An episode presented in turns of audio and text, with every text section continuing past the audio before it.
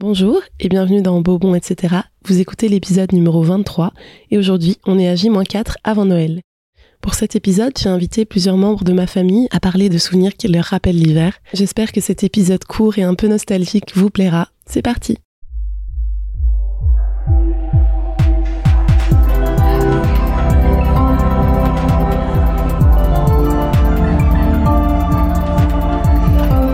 Beau, bon, etc.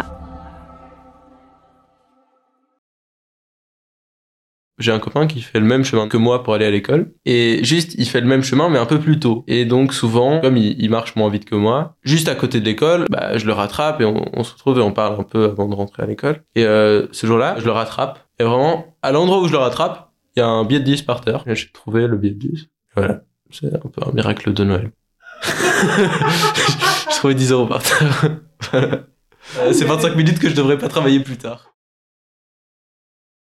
Je me souviens que quand j'étais petite, on allait à Noël chez ma grand-mère à Madrid. Et on passait toutes les vacances là-bas et donc aussi Noël. Et on allait en avion et mes parents laissaient la voiture à Zaventem, donc à l'aéroport. Et puis euh, voilà, on, volait jusque Madrid. Et une année, en revenant de Madrid, on a pris la voiture à Zaventem on est arrivé ici, c'était le premier de l'an, je pense. Le premier au soir, donc, puisqu'on avait passé Noël et Nouvel An chez ma grand-mère. Et quand on est arrivé, on habitait un village et il y a une nationale qui mène au village. On a roulé jusqu'à l'entrée du village. Et il devait être 2, 3 heures du matin parce qu'on avait atterri très tard.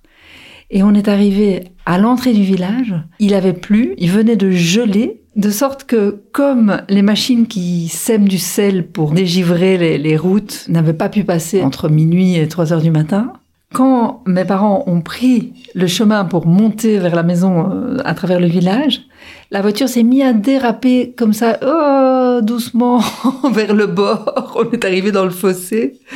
On a tout de suite compris qu'on n'arriverait jamais à rouler jusqu'à la maison qui est dans le haut du village. Et donc, au bout de deux ou trois tentatives, les parents ont laissé la voiture sur le bord de la route et on s'est dit, bah, on peut que rentrer à pied jusqu'à la maison. On n'a pas le choix. On a pris le minimum de bagages, on a laissé le reste dans la voiture et la voiture échouait à l'entrée du village. On a commencé à monter il y a peut-être euh, un kilomètre à peu près jusqu'à la maison. Et on était tous les quatre, donc ma sœur, mes parents et moi. On marchait sur ces routes de village vers notre maison.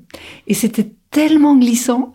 On se tenait par les bras, par les coudes comme ça à quatre, que par moments, le groupe de quatre glissait à droite ou à gauche sans qu'on puisse contrôler nos mouvements. Et euh, ce moment qui est un peu pénible, il est 2 heures du matin, on est crevé, on peut pas prendre nos bagages, on va devoir laisser la voiture là, on doit grimper à pied alors qu'on est crevé et tout ça, est devenu un moment euh, merveilleux et hilarant parce qu'on était morts de rire tous les quatre sur ces chemins glissants qui nous ont menés jusqu'à notre maison. Et puis, on est allé récupérer le lendemain nos bagages et, et la machine qui sale les routes est passée. Mais voilà, c'est un souvenir de Nouvel An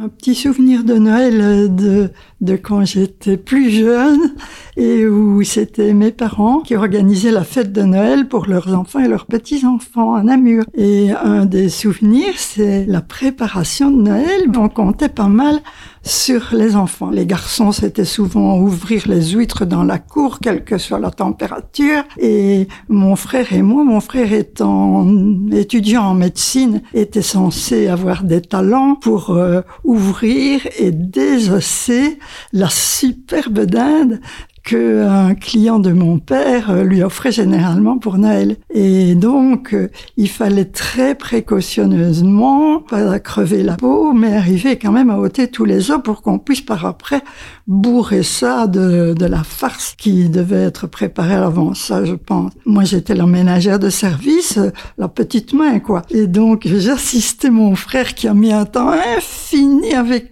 les couteaux qu'il a trouvés dans notre cuisine, pas très performants, pour arriver quand même à ce que la dinde ait plus ou moins une allure de petit cochon de lait. enfin, finalement, nous, on l'a un peu euh, débosselé, on lui a donné une forme de dinde, et surtout, ce fut excellent.